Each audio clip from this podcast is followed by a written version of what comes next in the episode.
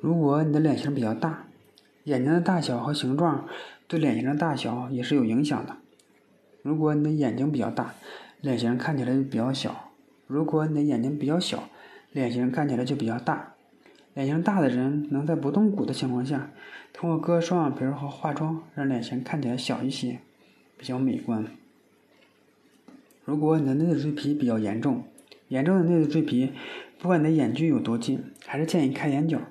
因为内眦赘皮比较严重又不开眼角，医生只能给你做扇形双眼皮，而扇形的前三分之一还是容易消失在皱褶里变成内双。如果你担心开完内眼角后眼睛变近，可以开小一些的圆形。这样既不影响美观，也不影响气质。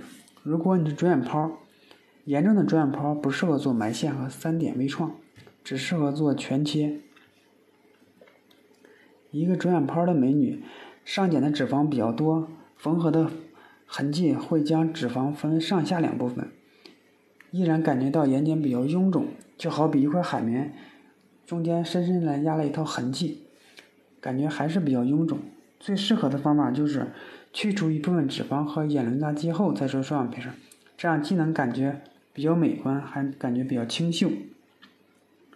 如果感觉瞳孔比较近，可以去医院做检查，到底是不是斜视。如果是单纯的瞳孔近且内眼角赘皮比较严重，可以开内眼角来解决这个问题。最后要跟大家说的是，切记把双眼皮割得太长。如果把双眼皮割得太长，势必眶骨会压迫上眼皮，这样看起来就像人造了一个鱼尾纹。不管是年龄上还是美观上，都会受到影响。听明白了吗？